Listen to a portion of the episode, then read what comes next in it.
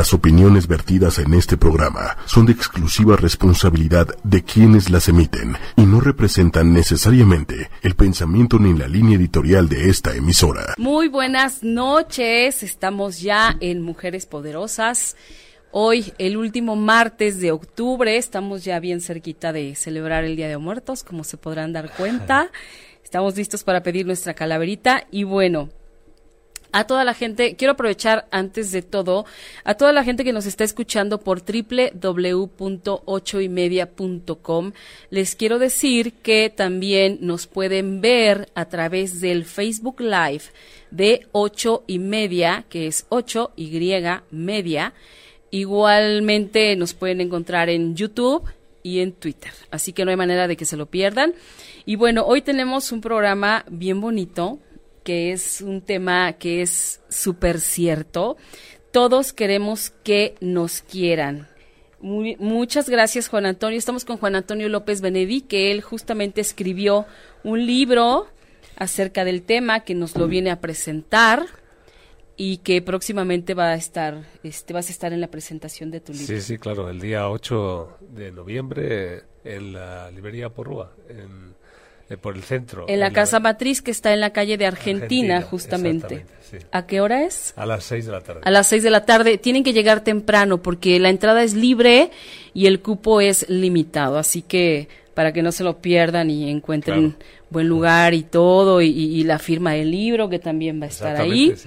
Y, y, bueno, que lo vamos a escuchar hablar porque además él, él es este una persona que habla, además de que escribe bien bonito, también habla bien bonito, Juan Antonio. Muchísimas gracias. por estar aquí. Gracias a ti. Oye, qué tema tan, eh, digamos, recurrente en el buen sentido de la palabra, porque efectivamente todos queremos que nos quieran y a todos nos da miedo el rechazo y a todos nos da miedo justamente no ser aceptados, ¿no? Claro. Así es, por eso es por lo que hablo y en este libro lo oriento así el resolver esas pequeñas o grandes tragedias cotidianas que nos están acosando a todos de una manera o de otra y a veces de forma inconsciente, sin darnos cuenta, porque generamos expectativas abiertas hacia algo que no sabemos tampoco exactamente lo que es, simplemente está ese impulso de sentirnos queridos, sentirnos aceptados, eh, sentirnos valorados y no sabemos muy bien cómo ocurre eso y repetimos patrones y entramos en trampas. Esas son nuestras pequeñas tragedias cotidianas. Exactamente. Oigan, yo, yo estoy aquí con el teléfono porque estoy queriéndolo compartir en mi, en mi muro personal porque también estamos, este, bueno, en ocho y media, como ya les dije, pero este, también para que ustedes al mismo tiempo nos compartan con, con todos los que puedan. Y bueno, Oye, yo leía al principio de tu libro que está muy padre, pero el principio es muy, muy rudo, pero además no es nada fuera de, lo que le pudiera pasar a cualquiera. Este, tú hablabas de experimentos que se habían hecho con, con bebés que no habían tenido el contacto físico. Sí. En realidad, los experimentos con bebés se hicieron hace más tiempo. Los últimos, que también causaron mucho revuelo en los Estados Unidos en los años 50-60, fue con monos. Ah, ok. Pero realmente eh, afecta igual y con los monos es cuando más se pudo experimentar eh, con más detalle. En la forma en la que cuando un bebé incluso yo creo que se extiende a todos los mamíferos, cuando no tiene el contacto con la madre a la hora de alimentarse, aunque su alimentación sea correcta, que eso es lo que se estuvo probando, ¿no? Ajá. Que cuando su alimentación es correcta, pero no tiene un contacto con la piel de la madre, eso genera daños fisiológicos, daños neurológicos. Es como que ese contacto con la madre, a lo que también otro neurólogo español, Juan Rof Carballo, habla como urdimbre afectiva, pues cuando no está ese contacto, cuando esa relación afectiva no es suficientemente fuerte, adecuada, pues entonces se crean mm, como eh, impulsos demasiado débiles entre las conexiones de las distintas áreas del cerebro que se están formando en ese momento. Y eso pues nos condiciona durante toda la vida, porque eh, digamos que a partir de ese momento los estímulos que tenemos, la percepción que tenemos en las relaciones y en la visión del mundo, pues pasa por esas estructuras básicas. Si esas estructuras básicas no son suficientemente sólidas, tendemos a ver la vida pues de una manera demasiado pesimista o sin darle un sentido adecuado, sin tener capacidad para dárselo o saturarnos demasiado fácilmente. Y eso es la, la la razón por la que esa estimulación afectiva positiva es absolutamente fundamental. Ahora bien, no quiere decir que únicamente si ya ha habido un problema en nuestro nacimiento, ya mm, tenemos la condena de estar con eso durante toda la vida. Lo estaremos si no hacemos nada. Y por eso nos quedamos esperando a que alguien nos salve sean los ángeles, Dios mismo, o los extraterrestres o quien sea. Pero en realidad nadie nos va a salvar, porque lo que tenemos que hacer es generar esa conexión adecuada. Y esa conexión adecuada la conseguimos a través de la piel. Y aquí viene la otra paradoja, que muchas veces se busca el sexo como una forma de acercamiento a la piel, pero el sexo en sí a veces nos deja insatisfechos porque estamos buscando otra cosa. Claro. la relación de la caricia afectiva positiva es otro tipo de amor, digamos, ¿no? Exactamente, sí. Y ahí donde está una paradoja en nuestros días, porque el sexo se ha liberado cada vez más, es más fácil tener relaciones sexuales, pero es más difícil tener relaciones afectivas positivas y auténticamente satisfactorias. Entonces, el sexo se practica a veces como una especie de deporte, como una descarga, especialmente más entre los hombres, pero ahora también incluso entre las mujeres. Entre las mujeres, exactamente. Y nos vamos olvidando o vamos relegando esa necesidad de afecto, esa necesidad de contacto, ese darse tiempo para conectar piel con piel de forma positiva. Tampoco cualquier caricia nos satisface, es decir, tienen que darse una serie de condiciones que todo es tan sencillo como cuando nos amamos de verdad, pues entonces nos transmitimos lo mejor de nosotros mismos. Pero eso que parece tan sencillo, a veces en la práctica no lo es. Exactamente. Y eso nos atrapa y nos lleva pues a entrar en una cuestión de culpas, de auto eh, condena, de falta de valoración, de falta de autoestima. Entramos en una serie de trampas que a veces es difícil resolver, sobre todo porque no sabemos muy bien de dónde vienen y echamos las culpas a elementos ajenos que tampoco sabemos cómo resolver bien. Exactamente. Eso de las culpas es bien cierto, nos encanta, ¿no? Nos encanta culpar al otro de, de, lo que me pasa, de lo que no hice, de lo que sí hice pero salió mal no nos hacemos responsables. Hay una cultura hay una cultura que hemos recibido, algunos hablan de la cultura judeocristiana que transmite el sentido de culpa, ¿no? Y eh, en cualquier caso, tampoco se trata de echar las culpas a la cultura de la tradición, se trata de tomar conciencia, asumir con responsabilidad las diferentes situaciones de nuestra vida y ver qué es lo que podemos hacer para solucionarlo. Por eso es por lo que he escrito el libro, para abrir pautas, para que las personas puedan tener una serie de orientaciones y además basadas en casos, en casos de personas reales que han vivido circunstancias con las que se pueden identificar y durante el libro vamos viendo cómo van descubriendo esas dificultades y cómo las van afrontando y resolviendo. Exactamente, esa es la parte interesante, que, que en el libro tú presentas casos practiquísimos de personas que pasaron por determinado tipo de situaciones y cómo a lo largo del, del tiempo vas mostrando cómo, cómo se va haciendo este trabajo que, les lleva a resolver muchas cuestiones en donde habían pasado atorados toda su vida. Sí, exactamente. Y son tres casos de un hombre y dos mujeres de distintas nacionalidades, con distinta cultura, con distinta orientación y distinta problemática, pero que tienen una serie de elementos comunes, como esas carencias afectivas que desde su distinta forma de enfocarlas, pues eh, también les resulta difícil ver. Porque, porque no estamos acostumbrados a mirar hacia ese lado, sino que estamos acostumbrados a recibir, es decir, a que nos quieran. Por eso estamos continuamente deseando que nos quieran, que venga alguien a querernos, a salvarnos, a, amarnos incondicionalmente y que nos haga felices. Eso, la clave está en que, aunque encontremos en algún caso esas personas, porque sí, eh, podemos constatar también que hay parejas felices, ¿no? Sí, claro, afortunadamente. afortunadamente existen. Pero la clave es que asumamos con responsabilidad, con un sentido adulto nuestra vida y podamos hacernos cargo de eso y encontrar soluciones por nosotros mismos. Desde ahí también nuestras relaciones serán más sanas. Claro. Tú hablas, tú hablas en tu libro eh, algo que es muy importante, que es tú resuelves. Exactamente. O sea, tú, tú vas acompañando a estas personas, pero al final las únicas que pueden resolver son ellos mismos. Exactamente, sí. Porque eso es pasar de esa visión de ser niños esperando que los demás, que nuestros padres, de una forma directa, indirecta o simbólica, nos rescaten, nos solucionen nuestros problemas, o que nosotros mismos pues vayamos afrontando y aprendiendo a resolver nuestros propios problemas, que eso es lo que nos hace ser adultos. Exactamente. Pero nos falla, ¿no? O sea, nos falla muchísimo. Eh, ¿qué, tiene que ver, por ejemplo, esta parte de, de siempre tener la necesidad de sentirnos queridos, apreciados, valorados, que se fijen que, que, lo que hice salió bien. O sea, es como una necesidad de estar en, en el escenario, de estar ahí ¿Qué tiene que ver todo esto con nuestra autoestima? Bueno, tiene que ver muchísimo. La cuestión es que, como, dice, como dije antes, ¿no? la relación afectiva es absolutamente fundamental y las carencias afectivas normal, nos marcan muchísimo.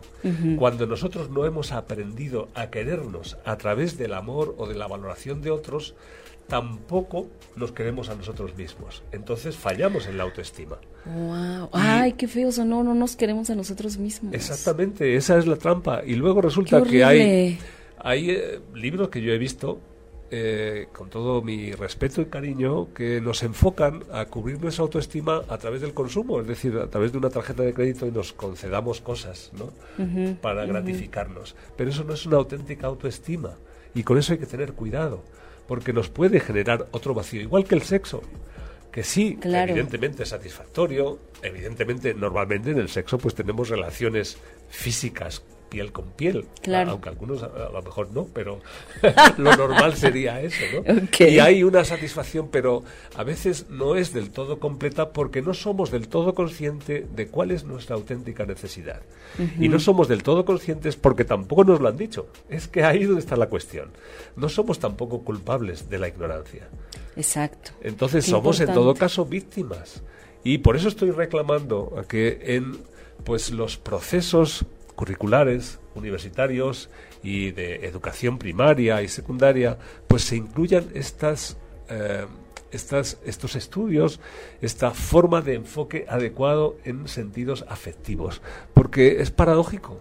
los afectos, que son la clave fundamental para la vida de todos los seres humanos, resulta que nadie nos enseña a enfocarlos, nadie nos enseña a verlos, nadie nos enseña a desarrollar habilidades inteligentes o sanas.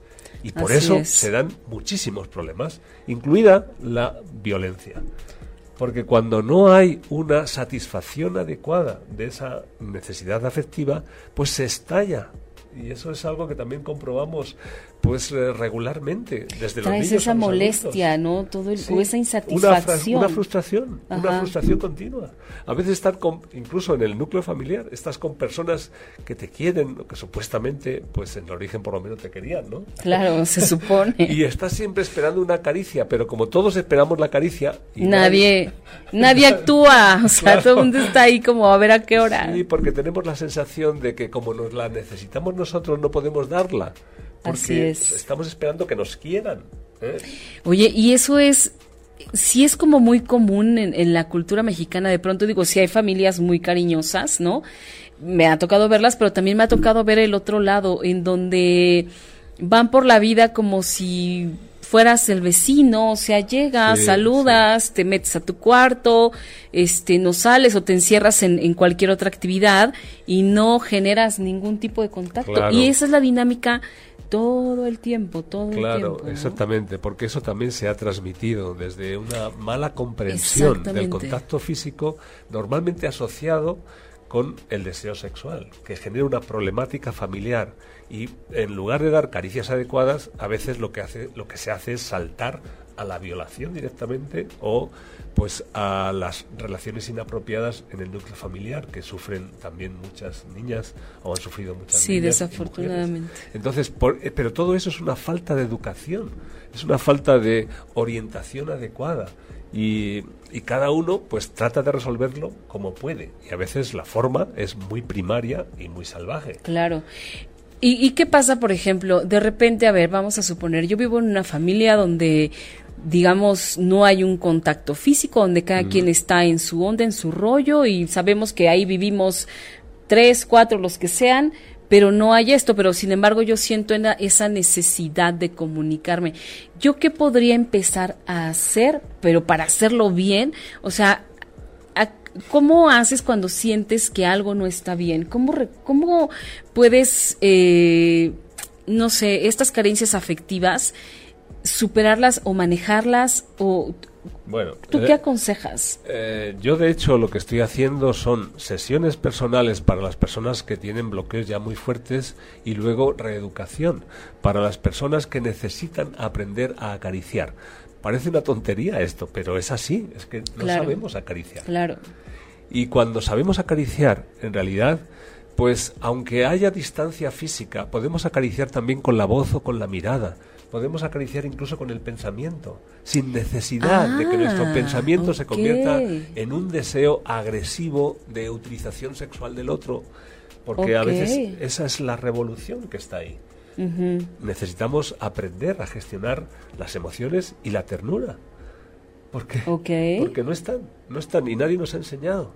No, y así vamos en cadenita, ¿no? Exactamente. Porque así los que tenemos hijos, pues enseñamos a los hijos a estar distantes, a no tocar, a, a tú allá y yo acá. Inclusive, ¿cuántas veces, en, cuando menos en mi generación, ahora ya no tanto, pero en mi generación era mucho de, de, este, los hombres no lloran. Claro. Los hombres son fuertes. Los hombres no tienen sentimientos, o sea, y dices, está fatal porque no es verdad.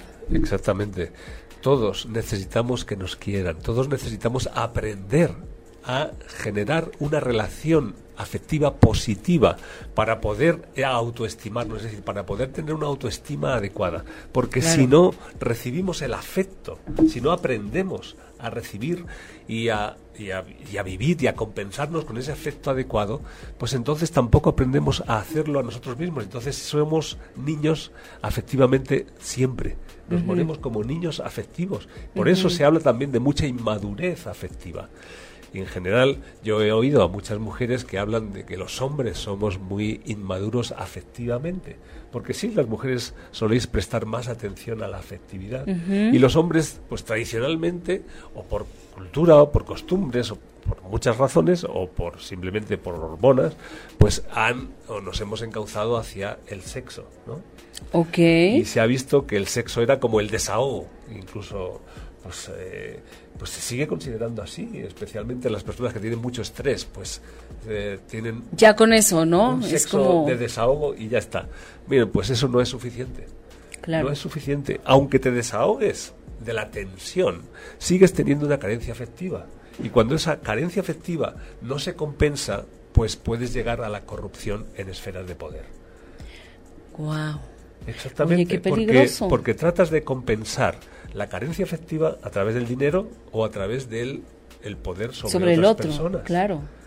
Y ahí pues se va complicando. Y bueno, ahí se vuelve todo un caos. Exactamente, pero si, si, lo miramos desde este punto de vista, podemos observar que muchísimos de los problemas que tenemos en nuestra sociedad hoy tienen esa raíz.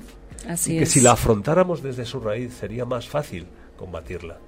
Cuando nosotros, después de que se ha desarrollado la corrupción, la manipulación, la violación, el robo, queremos pues frenar eso con el castigo, pues no funciona. Y es evidente que llevamos miles de años tratando, de hacer eso, y no, no lo frena nadie, al revés. Se sigue reproduciendo más y más, se autojustifica, porque ese no es el camino. El camino no es el castigo, no es la, la conducta punitiva, es la educación adecuada.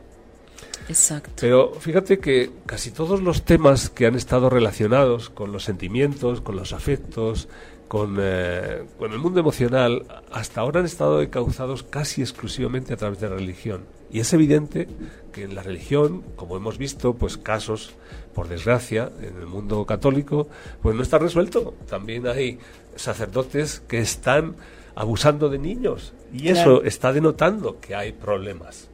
Hay que resolver los problemas, pero ni siquiera se resuelven, evidentemente que hay que castigar a quienes cometen un delito, ¿no? Pero, pero evidentemente el castigo no resuelve. No, no ha funcionado así. No, no o sea, llevamos es que se está encauzando mal, desde el punto de vista religioso, desde el punto de vista educativo. No hay un enfoque adecuado y eso es lo que se necesita. Por eso a mí me parece tan importante hablar de esto, por eso estoy esforzándome a través de los libros, a través de los cursos, a través de las sesiones personales, para que podamos reencauzar esto y que no se convierta en un caos. Porque la vida puede ser mucho más sencilla y mucho más agradable. No, bueno, no tiene por qué ser una tragedia.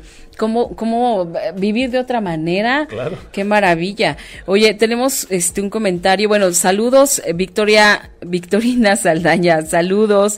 López Gisela, Mónica Luna Lima, ella nos dice, buenas noches, cada quien es responsable de uno mismo y en estos tiempos todos solo quieren para ellos, pero no suelen ser recíprocos, es decir, recibimos cariño a medida del que damos. Saludos a Leti Pérez, eh, Lourdes Contia o Contla, Nirvana, gracias por la entrevista. Este, queremos recordarles otra vez de la presentación del libro de Juan Antonio López Beneditos, queremos que nos quieran. Es el jueves 8 de noviembre a las 18 horas. Será esta presentación en la librería Porrúa. La sucursal es la Casa Matriz que se encuentra en República de Argentina número 15 en el centro histórico. La entrada es libre y el cupo es limitado porque lo que les estamos recomendando que lleguen este con, con tiempo, con media hora mínimo antes, porque también de repente el centro se pone un poco de caos, entonces váyanse con tiempo, calculen bien su tiempo, calculen que se van a atorar, pero no importa que lleguen ahí antes, la, la librería está preciosa, pueden este, estar viendo libros. Mientras, saludos Alma Gloria Díaz Pérez, qué gusto que ya estés por aquí, ya te extrañábamos. Ah. Lelia, Leila Tueme también, muchos saludos. Oye, a ver, Juan Antonio, regresando al tema. Vamos a suponer, este, yo ya traigo eh, todos estos rollos de que eh, no me siento, es un ejemplo, ¿eh? que no me siento querida o no me, o tengo una baja autoestima o no sé qué o no sé cuál. Puedo, puedo, digo, ya, ya lo hablamos y sí, sí sé que puedo, que mi vida puede cambiar. Claro, ¿no? Claro. Este, ¿qué me conviene a mí? Mira. Lo primero que se necesita es desbloquear rápidamente. Por eso yo hago desbloqueos rápidos en una sola sesión.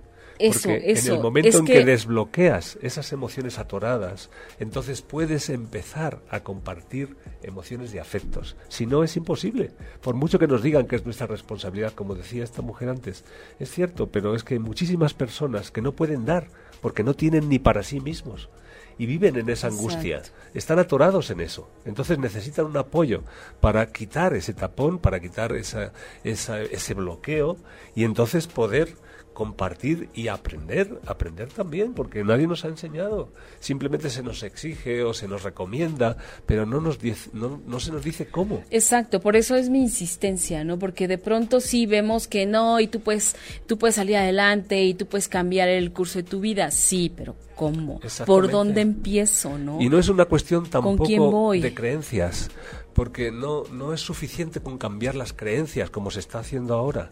Es una reeducación afectiva previa a lo racional y previa a las creencias. Claro. Porque es puramente sensorial y eso tiene que estar adecuadamente con, eh, reorientado. ¿eh? No, no vale, no es una cuestión mental.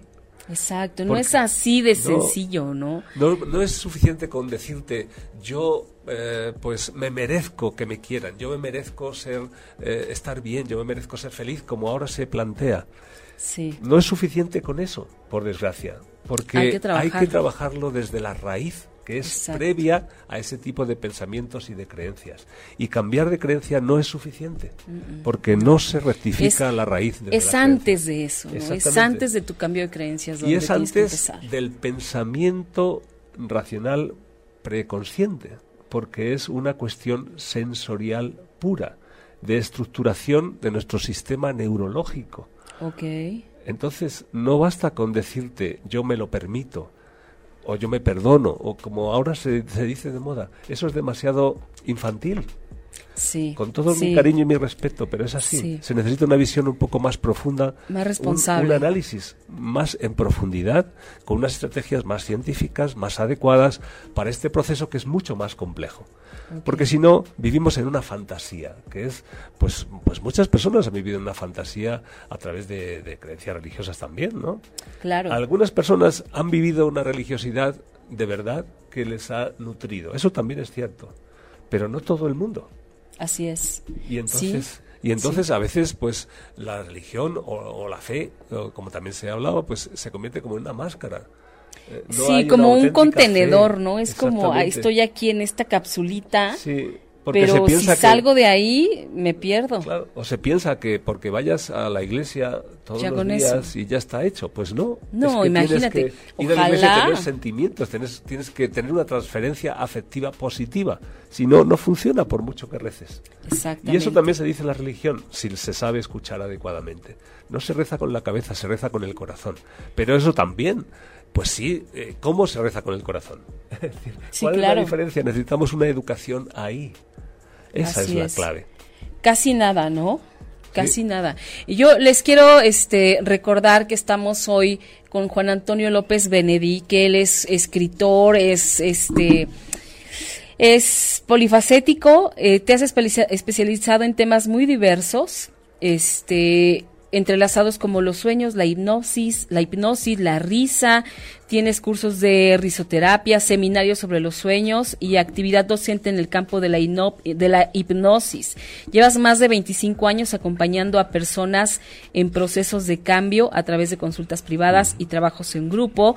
Has realizado y guiado grupos de personas en viajes con diferentes propósitos relacionados con la historia, los mitos, las leyendas, curiosidades culturales y geográficas, pero sobre todo con el objetivo de experimentar y enriquecernos íntimamente con legados humanos y vitales. Y has participado en un sinnúmero de, de programas de radio, de televisión, ha dado conferencias. Bueno, es un hombre que está verdaderamente preparado, estás preparadísimo. Bueno, mi, mi Te encanta escribir, tienes muchos libros. Bueno, porque entiendo que cuando tenemos un conocimiento es nuestra responsabilidad compartirlo y compartirlo de la forma adecuada. Yo soy doctor también en educación en valores y esa educación en valores de una perspectiva abierta, no sesgada por ningún tipo de creencia religiosa, por lo tanto respetuosa con todas las creencias religiosas o ideologías políticas, porque lo que trabajo son los valores de las personas, es decir, el sentido de valor, el sentido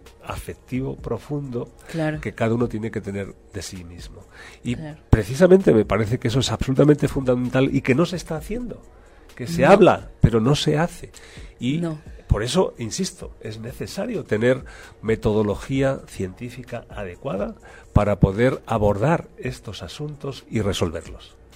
Y resolverlos es pero vital ahora. Por supuesto. Ahora y siempre. Lo que pasa es que ahora estamos, hemos entrado como en más crisis, ¿no? De, de estas cuestiones del amor y de la compañía, de la soledad, porque también hablas en tu libro de, de, de que no sabemos estar solos. Sí, y ahí pues la tecnología, que debería ser un buen aliado, a veces no nos ayuda. Así porque nos facilita también el desarrollo de una fantasía.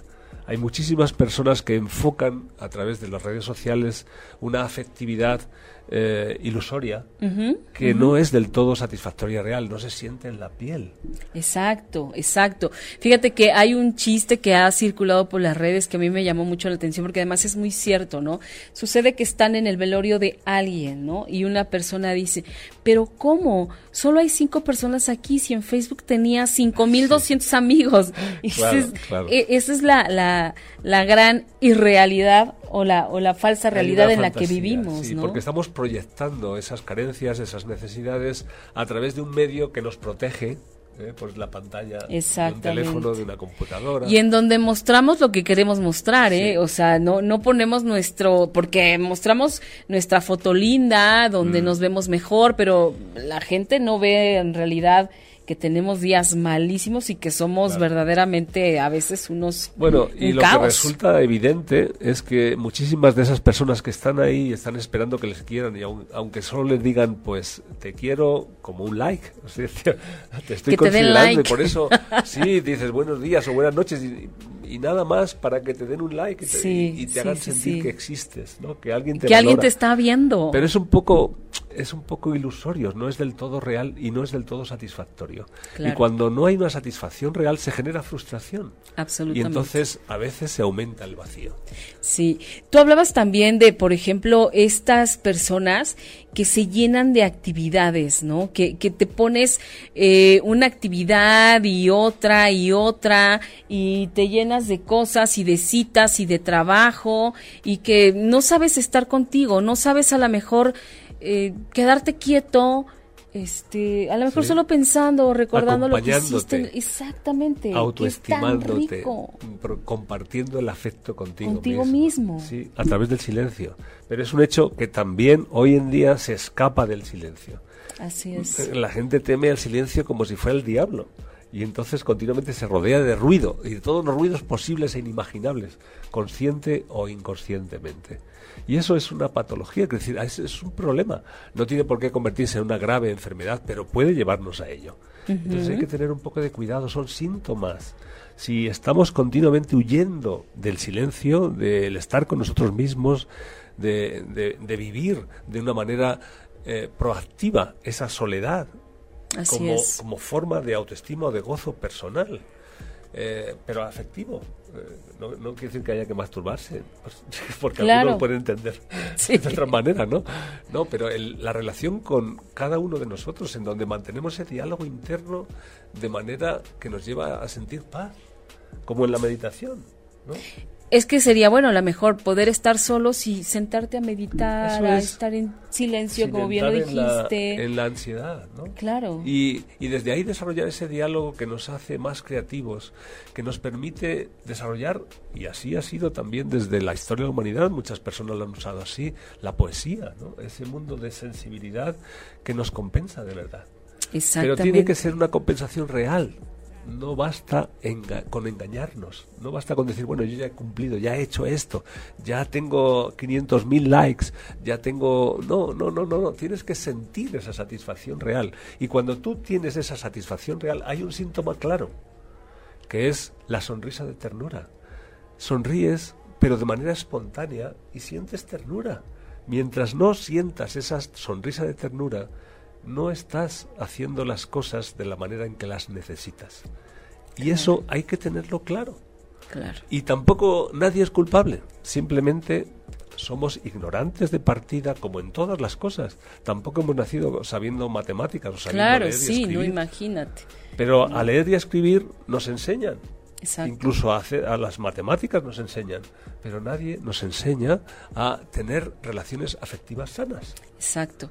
Y, y mira, bueno, quiero hacerte, hay una, una observación que me gustó mucho que, que vi en tu libro y es acerca de los hombres. Pero antes de, eso, este, antes de que se nos vaya más el tiempo, por favor dinos, toda la gente que se quiera contactar contigo, que te quiera pedir tal vez una consulta, eh, que te quiera preguntar sobre tus libros, ¿dónde te pueden localizar? Bueno, en Facebook es bastante fácil, ¿no? Doctor, ahí tengo una página, doctor Juan Antonio López Benedí.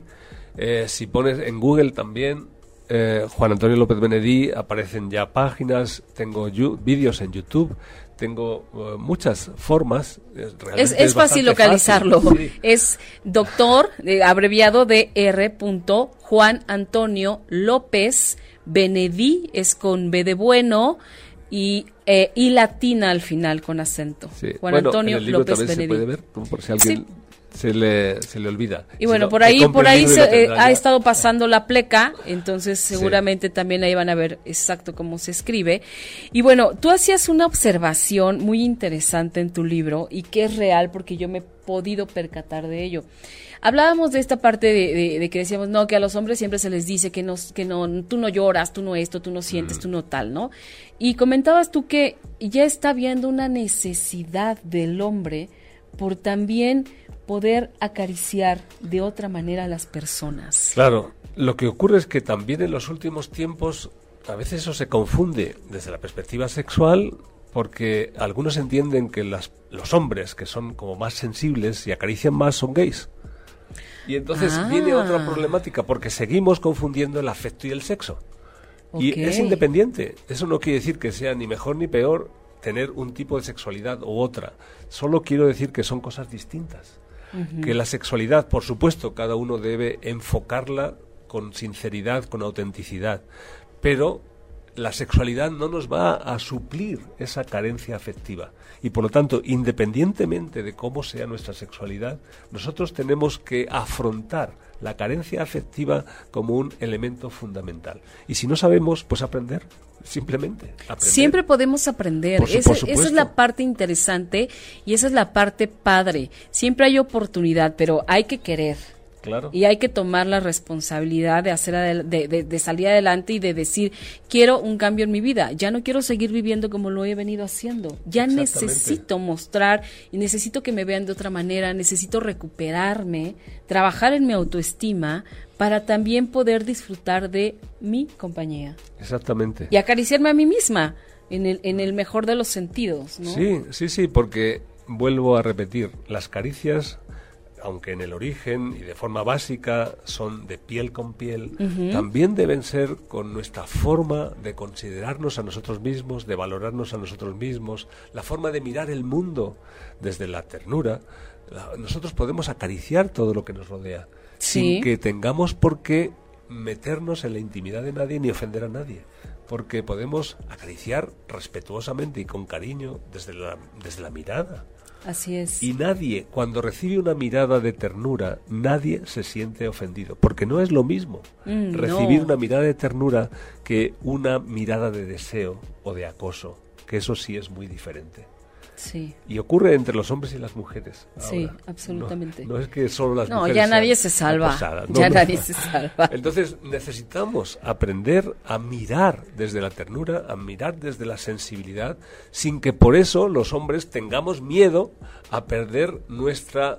Eh, mm, nuestra, nuestra masculinidad, ¿no? Digamos, ¿no? yo, eh, con todo mi respeto, o sea, yo no tengo tampoco ningún tipo de confusión sexual. No, pero sabes que a las mujeres también nos gusta, nos gusta ver hombres sensibles. Claro. Nos, nos gusta ver hombres tiernos, que también eh, seamos capaces de comunicarnos en otro sentido con ellos y no solo a través del sexo. Sí, pero fíjate que ahí yo también he visto en distintos países quizás más en España, porque evidentemente es mi país, ¿no? Ajá. Pero he visto mujeres que se enamoran de hombres homosexuales o de gays. Sí. Porque son más sensibles y porque les pueden transmitir esa afectividad. Pero al mismo tiempo luego puede haber una frustración si eso se lleva a nivel de pareja porque hay rechazo. Incluso hubo una película francesa hace mucho tiempo que vive esa peculiaridad del enamoramiento de una mujer por un hombre homosexual que, eh, que luego no la puede satisfacer, entonces la trata a ella como si fuera un hombre. Bueno, es una, una situación que puede llegar a ser patológica. Todo esto podría aclararse si aprendemos a diferenciar lo que es el deseo, lo que es la sexualidad, lo que es la afectividad, lo que es el amor, lo que son los sentimientos. Claro. Pero eso que dicho así es, resulta tan fácil, pues en la práctica hay mucho, mucho desconcierto, porque nadie nos ha orientado en este sentido. Ahí es donde está el problema ahí es donde hay mucho que aprender para poder resolver y, trabajar sobre la autoestima, porque me parece que cuando, cuando creo yo, cuando tienes una autoestima alta, este tipo de cuestiones no te afectan porque las pues puedes manejar. Pues claro, exactamente. Fíjate que en la religión, o en el, en el catolicismo, ¿no? Se planteaba el, el no tener relaciones sexuales porque se suponía o debería ser así, una persona que está auténticamente imbuida por esa relación divina, por esa afectividad que lo llena profundamente, no necesita el sexo. Pero otra cosa es imponértelo Y entonces cuando se impone la no, el, no tener relaciones sexuales sin que tú tengas cubierto ese deseo o esa afectividad o todos los campos que se dan por hecho, ¿eh?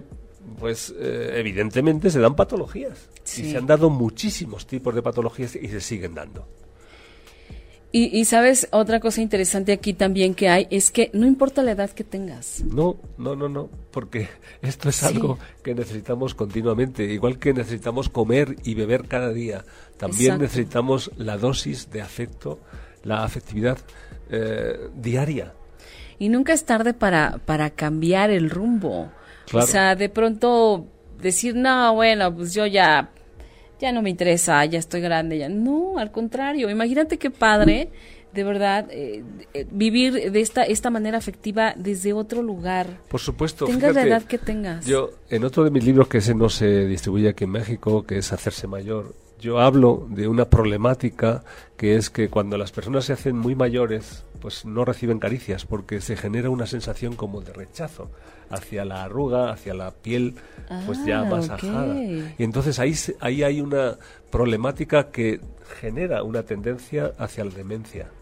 Y se hizo una experiencia en Copenhague hace bastantes años que se llevaron prostitutas a residencias de personas mayores pero no por el hecho de tener sexo, evidentemente, sino porque ellas estaban más acostumbradas a acariciar sin prejuicios.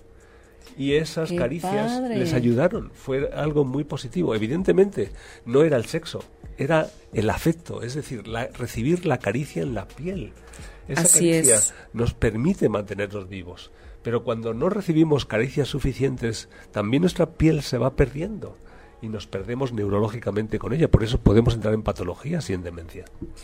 Wow, fíjate, qué, qué interesante. Claro, Y tienes toda la razón. Es eh, tendemos a, a, la gente ya mayor como poner la poner una raya, ¿no? Cuando en realidad dices tanta experiencia, tantas vivencias, tanto que puedo aprender, tanto que me puede enseñar. Pero fíjate que otra vez es la confusión de la afectividad con el sexo. Porque para la sexualidad o para estimular el deseo sexual, pues sí hay una serie de elementos que tienen que ver con la juventud. Sí. Y la piel, cuando ya es más anciana, no nos genera ese deseo. Pero es que no tiene por qué generarle el deseo. Porque, pero sin embargo, sí puede generar ternura. Sí puede generar ternura. Porque el afecto y el sexo son cosas diferentes, insisto y cuando se confunden entramos en tragedias. Es que es la, esa es la parte bien importante también que nos tienen que, enseñar a ver que hay otras cosas. Claro, sí. Juan Antonio, pues está maravilloso todo lo que nos has contado el día de hoy. Muchísimas gracias por, por estar con nosotros. Este, bueno, no, queremos recordarles nuevamente de la presentación del libro de, Juan Antonio este próximo 8 de noviembre a las 18 horas en la sucursal matriz de Porrúa que está en República de Argentina, número 15. Lleguen a tiempo. Y bueno, nos acompañas. Eh, vamos a, invitar a, unas amigas que vienen a hablarnos de una nueva propuesta de salud para las mujeres. Entonces, chicas, vénganse para acá para que nos cuenten de todo esto. Acá hay una silla, allá hay otra. ¿Quién, quién este? ¿Tú eres Steph? Yo soy Laya. Tú eres Laya. Sí. Y Steph, igualmente, Juan Antonio, nuestro, nuestro invitado el día de hoy. Y bueno, vamos a hablar este de un proyecto que es Wake Up Ixchel Aradia. ¿Es correcto? es correcto. Es correcto. Que es un programa de salud menstrual. Así es. Eh, a través de la famosa copa menstrual. ¿Sí? Cuéntenos de qué se trata todo esto. Pues bueno, este proyecto, muchas gracias por invitarnos antes que nada. Al contrario. Estamos muy contentas de estar aquí esta noche. Y bueno, pues es un proyecto que nació pues del sueño de cambiar el mundo, ¿no? De transformar la vida de muchas mujeres como nos transformó a nosotras el uso de, de este dispositivo, ¿no? De esta herramienta que es la copa menstrual que es una cosa que te ayuda a conectar con tu cuerpo, a empezar a ver cómo realmente no es algo asqueroso, no huele mal, no es algo que es un desperdicio, una basura, y, que realmente lo ves muy distinto, ¿no? A la hora de verlo en una copa que verlo en las toallas y los tampones que desperdicias y tiras en la basura y genera después como sí, contaminan de una manera contaminación, ¿no? Exactamente. De hecho, una mujer a lo largo de su vida fértil produce una media de 11.448 toallas si contamos pues durante toda su vida fértil y una media de cuatro o cinco toallas. Así que cada vez que una mujer empieza a usar una copa menstrual, son 11.000 toallas que no van a los océanos. claro. Con la cantidad de mujeres que somos en el mundo también. Claro, exactamente. Y, que también es una nueva forma de educación, ¿no? Exactamente. para las chicas. Esto yo lo he escuchado mucho en las chavas, en las, en las jóvenes, ¿no? Están como muy atentas a esto. Estoy cerca de, de adolescentes, entonces eh, me han contado y dices, qué padre que se está reeducando también esto. Claro, es que es una herramienta. Nosotras, por ejemplo, con la Wake Up tenemos el proyecto social Ixelaradia, que lo que hacemos es acercar esa alternativa en comunidades, en cárceles de mujeres, en albergues juveniles, pero realmente la copa solo es esa excusa para poder empezar a trabajar en círculo, volver a regresar al círculo de mujeres, hablar pues de la primera menstruación, de cómo son nuestros genitales, de por qué hay pelos, por qué no tenemos pelos, cómo son nuestros flujos. Y después de ese debate, ese conocimiento, este autoaprendizaje y respeto a nuestros fluidos, podemos empezar a usar la copa. Entonces, una herramienta es como una excusa para empezar a hablar muchos tabús que cargamos a lo largo de nuestra vida las mujeres. Así es. Y pues ir deshilando ese enredo para que cada mujer se sienta más segura con su feminidad y su romper con esos bloqueos, con esos miedos, ¿no? O sea, realmente abrir el espacio para que ellas mismas se den cuenta de que no es algo raro, que nos pasa a mm. todas las mujeres, ¿no? A todas, o sea, no hay una que no. No, y todos venimos de ahí, ¿no? O sea, claro. todos todos los seres humanos venimos alimentados primeramente por esa sangre menstrual, ¿no? Que es el endometrio, que es lo que alimenta a nuestro bebé. Entonces, empezar a darnos cuenta de eso, que es una sangre de vida, ¿no? Que es gracias a eso que todos y cada uno de nosotros estamos aquí. Así es. Entonces, es como pues sí, honrar ese momento de las mujeres y, darles ese espacio para que se den cuenta ellas mismas de ello, hablando ellas mismas, ¿no? O sea, sí nosotras llegamos a contarles, pero mucho es ese, llevar ese espacio, ¿no? Llevar esa excusa de miren esta cosa nueva, esta copa menstrual, que es algo que realmente simplemente es una herramienta, ¿no? Al final, para poder, pues, reconectar con todos nuestros ciclos, con nuestro cuerpo. Pero, Así eh, es. Yo entiendo que esto también es una forma de reeducación afectiva porque muchas mujeres no se permiten tener autoestima suficiente porque tienen su propia tragedia y lo ven como tragedia. No lo han aceptado de forma natural, porque es evidentemente natural. Y entonces desde ahí se crea también ese problema, esa, esa dificultad afectiva de generar autoestima suficiente. Exacto, De hecho, nosotras una de las de los trabajos que hacemos es que creemos que con la copa menstrual también estamos combatiendo la violencia de género, mm. porque una mujer, o sea, si entendemos que la violencia de género nos viene desde una baja autoestima, que permitimos que nos hablen mal, que permitimos que nos golpeen, que permitimos que abusen de nosotras, una mujer que reconoce su cuerpo, se siente su diosa, respeta su fertilidad y conoce que es una mujer entera, hay muchas violencias de género que ya no entran.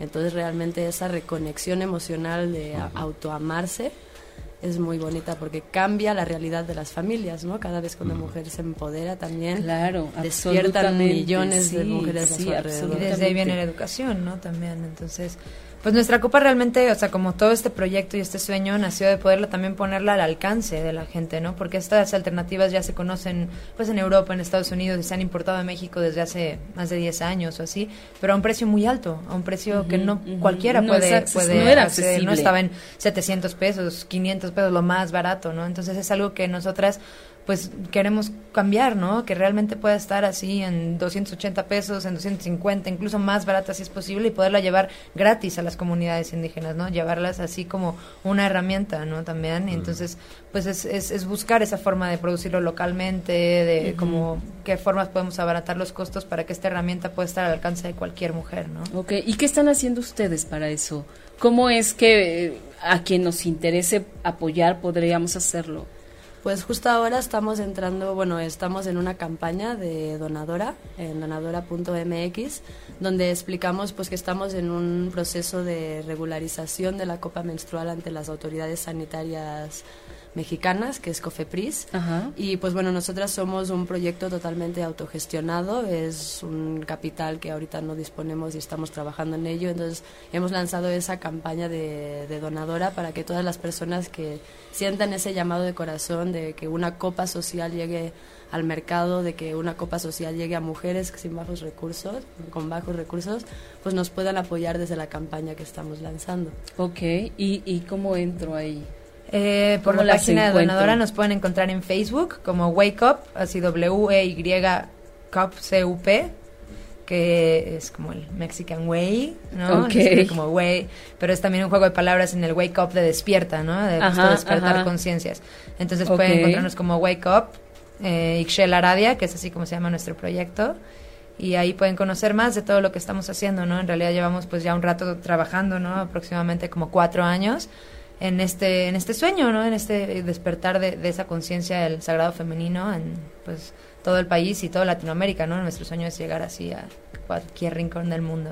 y que y que esto del despertar este sagrado femenino también estamos en pañales aquí, en, cuando menos en México. Y del sagrado masculino, es que viene justamente el, despertar en esa en esa dualidad, ¿no? No podemos despertar las mujeres y pretender que los hombres se queden ahí.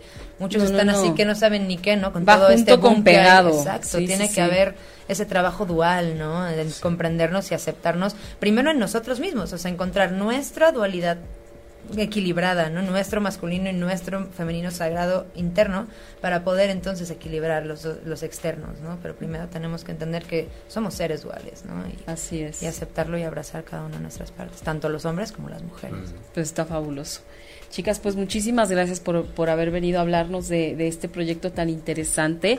Y bueno, ya saben que, que a quien le haya movido esto, hay manera de, de colaborar, hay manera de apoyar a otras mujeres que se encuentran en condiciones complicadas, que se encuentran muy lejos, con poco acceso a, a toda esta información o que se encuentran en reclusorios, me dijiste, dijiste algo así, en reclusorios, en, cárceles y todo en lugares en donde no hay, ¿no? Este tipo de información. Exactamente. No, qué maravilla lo que están haciendo, pues se, los agradecemos pues muchísimo. invitando también a la gente a apoyar a la campaña. Pueden, donar, donar, desde 50 pesos, 100 pesos. Hay también unas recompensas bien bonitas, ¿no? Tanto como de colaborar como proyectos para que sigamos creciendo esta red, como de un montón de sanaciones, eh, talleres, eh, retiros, varias, varios manuales de ginecología natural. Qué bonito, es un ganar-ganar. Exacto. ¿no? Hacemos ganar a otras mujeres y ganamos también nosotras. Así que no hay manera de perdérselo. Muchísimas gracias. Llegamos al final del programa de esta noche. Juan Antonio López Benedí, muchísimas gracias por estar aquí, por venirnos a compartir tu libro maravilloso y hablarnos de esta parte de la autoestima que, que siempre es tan importante en todos los ámbitos. Claro. Muchísimas gracias. Igualmente, Hasta la próxima. Besos. Si te perdiste de algo o quieres volver a escuchar todo el programa, está disponible con su blog en ochoymedia.com y encuentra todos nuestros podcasts de todos nuestros programas en iTunes y Tuning Radio. Todos los programas de ochoymedia.com en la palma de tu mano.